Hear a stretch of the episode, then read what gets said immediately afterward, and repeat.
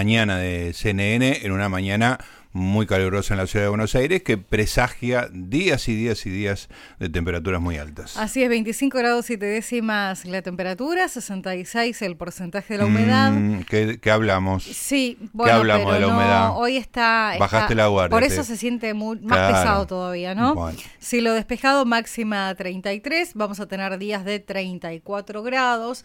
Y bueno, y te cuento que hay una alerta por altas temperaturas que no nos afectan la ciudad, pero sí otras zonas como el el norte de Bahía Blanca, Torkins, Villarino, Coronel Pringles, la zona baja de Saavedra y Coronel Suárez, porque el fin de semana la máxima está prevista en 40 grados. A la pelota. ¿Mm? Así que ahí está, está bravo. Muy, muy bueno. Todas las precauciones del caso, por supuesto sobre todo para mí la más importante, hidratación, ¿viste? Porque estás, este, sobre todo la gente mayor, de repente no se da cuenta, no toma el líquido que tiene que tomar y ahí se sienten las consecuencias. Bueno, nosotros en este, en este espacio que tenemos en CNN Radio Argentina hemos estado ocupándonos de diversos aspectos de la pandemia. Por supuesto, todo el tema médico, siguiendo el, los días caso a caso, el aumento de los casos, cómo están las camas, el número de fallecidos, después las consecuencias económicas y también nos hemos ocupado de la pérdida de libertades que ha sido muy marcada a lo largo del año 2020 y que ahora está como muy focalizada en algunos lugares del interior del país en los cuales este, parece que no, no es que no entró el virus, no entró la constitución y se producen cosas que son realmente inquietantes. Uno de esos lugares fue Formosa, se conocieron videos y algunos audios muy impresionantes de algunos centros, sobre todo el Estadio Cincuentenario que está en la capital de Formosa, que funciona como un centro de atención sanitaria, en donde estaban como los, los llevaban obligadamente, eso es una de las cosas que vamos a preguntar ahora, o no, eh, a, a gente que tenía síntomas de coronavirus y algunos que estaban ya diagnosticados con coronavirus como método de aislamiento. Por supuesto, se escuchó un audio que era una cosa tremenda de una mujer que tenía un chico chico que decía que no estaba contagiado, que no la dejaban salir.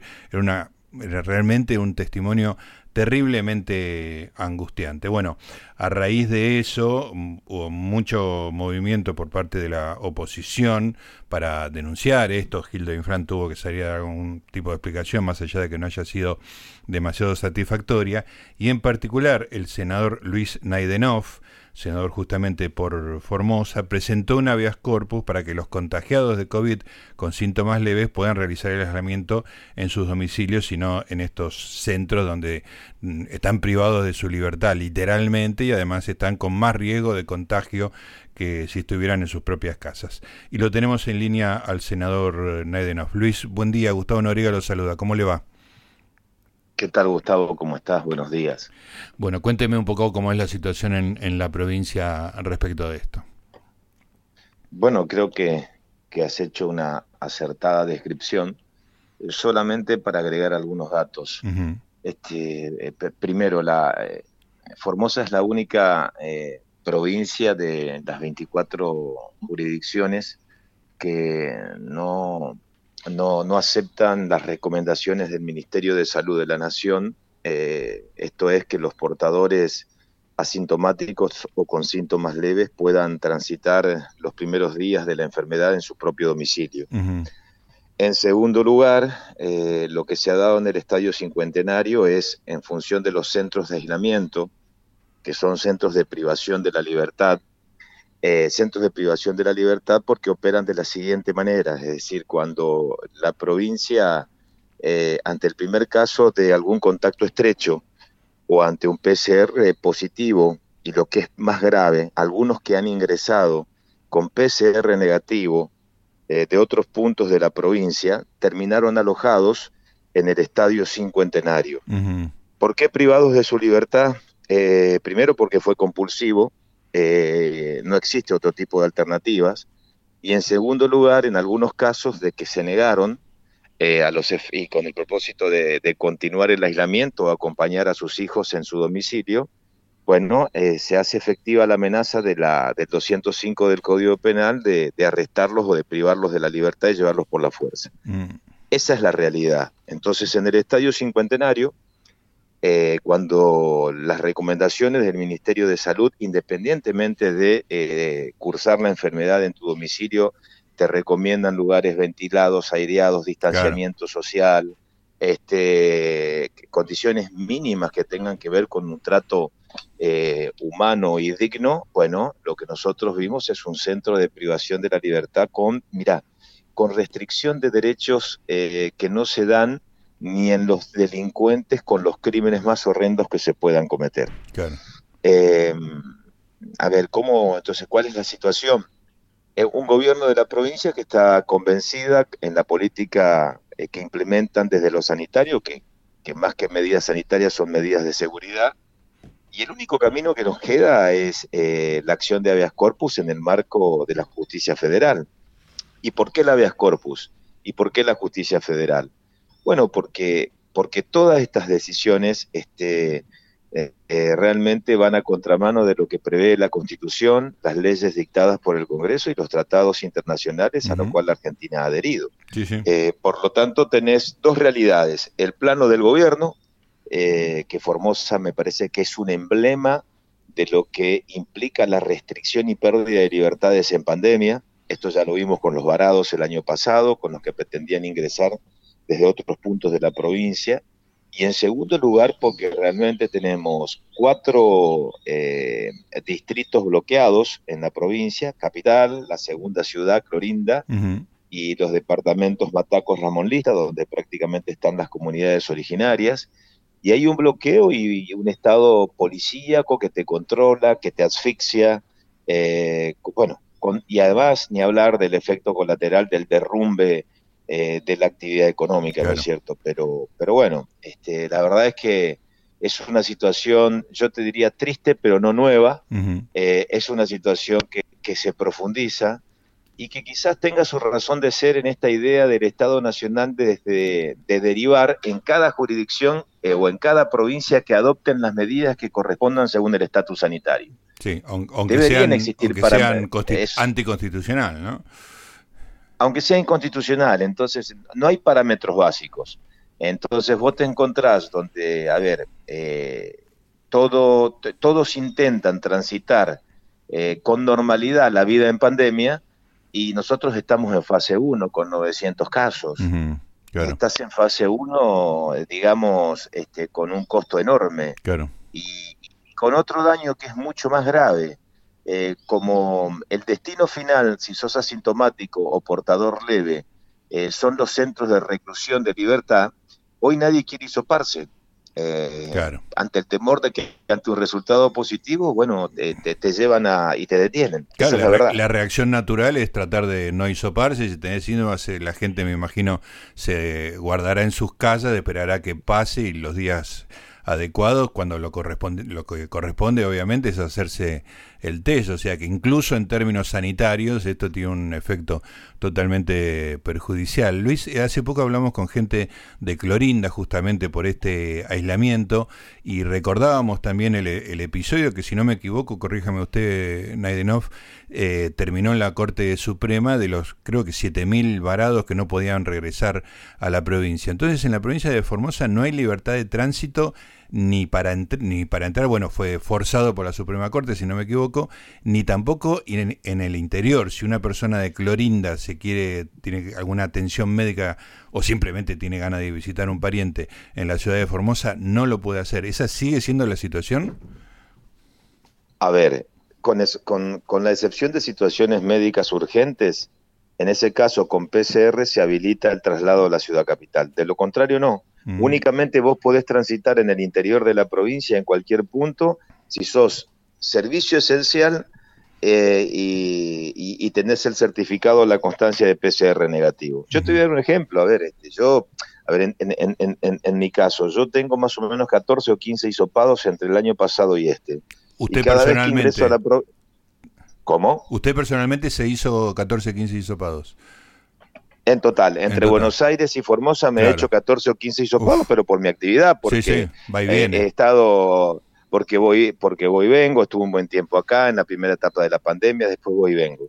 Pero cada vez que ingreso a la provincia, este, a ver, siendo, estando exceptuado como legislador nacional, lógicamente yo cumplo el aislamiento en un departamento porque tengo todo instalado, la computadora, internet, etcétera, por la propia actividad. No voy a estar en un hotel, digamos, en el marco de una sesión o reunión de comisión. Pero quiero decirte que en total, más o menos, eh, eh, cumplí 56 días de aislamiento.